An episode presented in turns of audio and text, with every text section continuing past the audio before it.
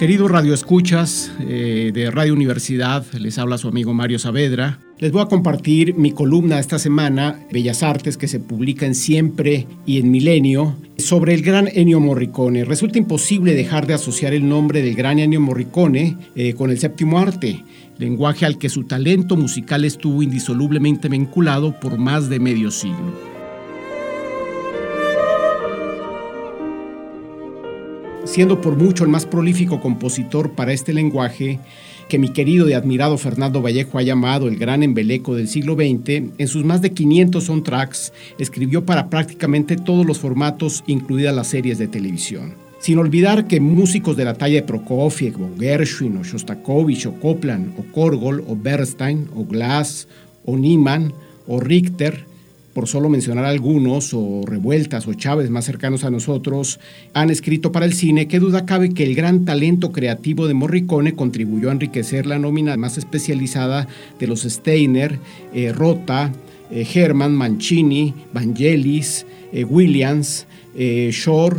Effman, Zimmer y Homer, entre otros muchos que han contribuido a dimensionar el séptimo arte un pianista y un director de orquesta no menos talentoso, en sentido inverso el cine le sirvió a su vez para consignar la fama de quien se convertiría en un referente obligado del quehacer cinematográfico mundial de la segunda mitad del siglo XX. Romano de origen y por convicción y atraído por el cine desde niño, estudió instrumentación y composición con el reconocido músico y pedagogo italiano Goffredo Petrassi a manera de examen de perfeccionamiento en lo que al paso de los años resultaría siendo para él una escuela invaluable, Morricone se dedicó primero a arreglar la música de otros compositores que ya estaban establecidos en el cine.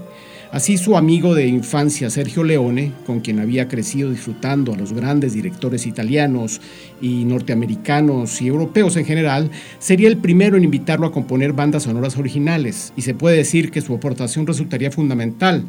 para lo que se llamó el Spaghetti Western.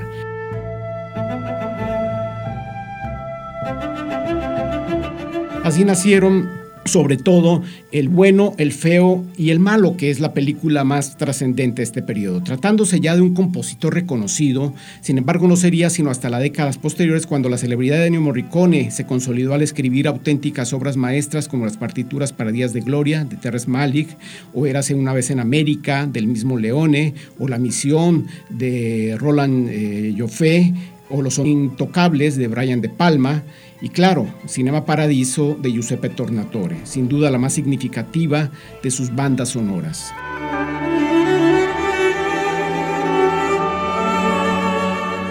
Pletóricas de melodías hermosas y únicas, La Misión y sobre todo Cinema Paradiso nos confirma que un extraordinario registro musical suele convertirse en algo más que otro personaje protagónico de una cinta, su esencia, o a tal grado que la película no sería lo mismo sin ella e incluso muchos trascienden a una película. En este sentido, el músico romano escribió auténticas páginas líricas por antonomasia de su nutrido acervo, como que son sus himnos como Nostalgia y el tema de amor de Cinema Paradiso, o El oboe de Gabriel de la Misión. Años después volvería a ser mancuerna con Cornatore con la escritura de la también circular música para su Malena.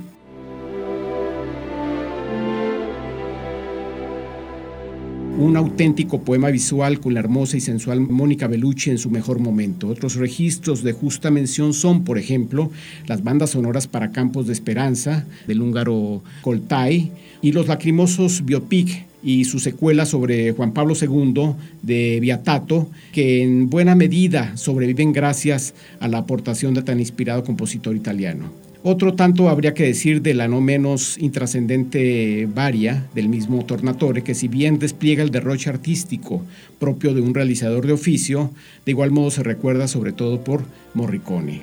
Oscar honorífico en 2006 y Oscar a la mejor banda sonora en 2016 por su trabajo para el sui generis western Los ocho más odiados del gran Quentin Tarantino y más recientemente Premio Princesa Asturias de las Artes que se le concedió con John Williams. Entre los muchos y variados reconocimientos que recibió a lo largo de su ejemplar carrera, el genio de Ennio Morricone será recordado sobre todo por sus arriba citadas obras maestras de antología. Entre sus muchos registros discográficos, que, hay muchos, además de sus soundtracks, hay que mencionar el que hizo con Yo-Yo Ma. Y eh, Yo-Yo Ma ha sido uno de los que más ha manifestado esta sensible pérdida. Muchas gracias, Radio Escuchas, y será hasta la próxima.